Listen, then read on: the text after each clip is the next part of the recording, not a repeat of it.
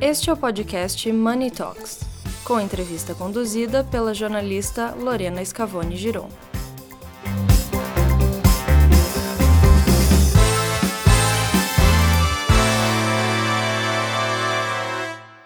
Olá a todos, estamos agora com Wilson Ferreira, CEO da Eletrobras, bater um papo bem breve. É, Wilson, muito obrigada por estar aqui com a gente hoje. Prazer. Prazer, Prazer estar com vocês também. É, primeiro eu queria saber quais que foram as principais dificuldades na condução da privatização da Eletrobras. Bom, isso foi um processo longo, né? levou quase cinco anos. Eu acho que eles se devem principalmente porque a gente ficou muito tempo sem fazer privatizações.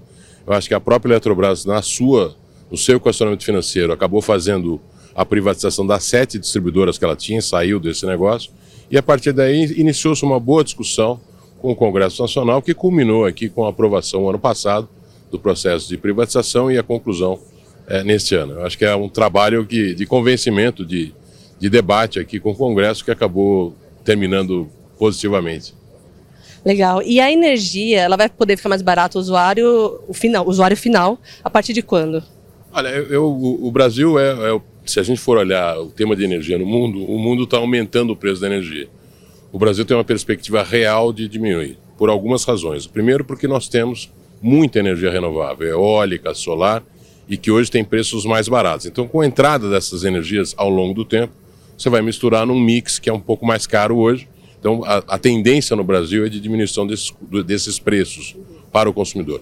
Tem também, part... até 2025, nós tínhamos várias termoelétricas que foram feitas na época do racionamento de 2001, que estão concluindo as suas concessões. Essas termoelétricas com óleo combustível, com óleo diesel, são mais caras e vão ser substituídos por gás. Então eu acredito assim, médio e longo prazo, a energia no Brasil tende a cair por cada um desses dois movimentos. Ótimo. É, e uma reforma tributária deveria atingir de que modo o segmento a fim de descomplicar geradores e distribuidores? Veja, o Brasil tem uma escolha em cima de utilidades, não só a energia elétrica, mas também, por exemplo, combustíveis, saneamento, telecomunicações. Quer dizer, o Brasil usa muito esses setores que são na, na sua grande maioria, regulados para capturar imposto, que fica uma, uma, coisa mais previsível, etc. Então, a reforma tributária, para que haja uma, uma diminuição dos preços da energia, por exemplo, dos combustíveis, é preciso que a reforma reconheça isso, quer dizer, abra mão de taxar as utilidades. Hoje, na área de energia, e houve uma, é importante destacar que recentemente houve uma importante redução do, do ICMS, principalmente, vindo de praticamente 30% para algo em torno de 17%. Então já houve uma redução. Mas para que ela venha a continuar, evidentemente o modelo tributário haverá de reconhecer se continua utilizando as utilidades como um instrumento de arrecadação, que é por ser um segmento regulado, ou não. Então é, é isso que pode, de fato, diminuir essa incidência de imposto. E onde que a Eletrobras é, pretende reduzir os custos? Bom, a Eletrobras é uma companhia que já tinha feito um grande trabalho de, de redução de custos. Nós tínhamos 26 mil empregados, viemos para 12. Mas agora, com tecnologias mais novas, com, com a própria, eu diria assim, a, a, digitalização, que é um tema importante no nosso setor, com automação, ela vai ter quer dizer, uma redução de, de custos com pessoal. Nós acabamos de lançar um grande programa.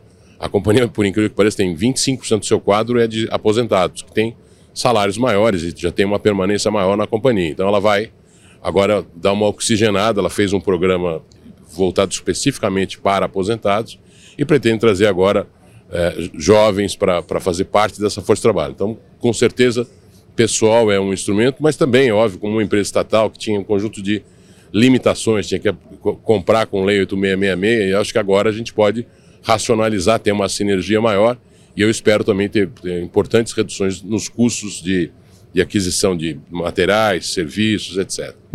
Legal. É, e que ações que serão tomadas para amenizar o risco de desabastecimento por causa das estiagens? Bom, nós estamos vivendo este ano aqui um dos anos de maior afluência de água nos reservatórios. Eu diria assim, eu estou há 40 anos nesse setor. Nós vamos fechar o, o mês de novembro, que é quando termina a, a, a, exatamente a, o período seco com um dos maiores níveis dos nossos reservatórios dos últimos 20 anos. Então, dizer assim, esse não é um problema atual, mas evidentemente que a, a, a gestão, principalmente de termoelétricas a gás, é, é, um instrumento de, que dá segurança ao setor. Então, diria assim, não há o que se preocupar no curto prazo, porque nós vamos terminar realmente com um dos maiores níveis de, de armazenamento dos reservatórios das hidrelétricas. Porém, a gente já definiu isso há, há mais de 20 anos, que o sistema é hidrotérmico, e o que a gente vai estar tá fazendo, como falei, a gente vai substituir térmicas mais caras a óleo combustível, óleo diesel, que são emissoras por, por gás natural. Eu acredito que isso aqui dá plena confiança e, e, e confiabilidade ao sistema e ao fornecimento para os consumidores. E para 2023, especificamente, o que, que o senhor espera?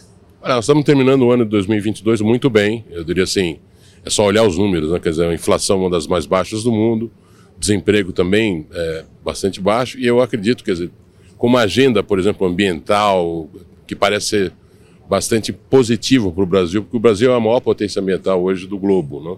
Então eu, eu, sou muito assim, otimista em relação ao futuro do Brasil, dadas as perspectivas que o mundo caminha na descarbonização e o fato de a gente, e nós como Eletrobras, temos uma perspectiva de colocação de energia renovável para sustentar o processo de crescimento do Brasil. Então sou muito otimista com relação a 2023. Certo. Wilson, muito obrigada por falar com a gente. Espero que você tenha um ótimo evento e esperamos ver vocês aqui mais vezes. Muito obrigado. É sempre um prazer estar com vocês.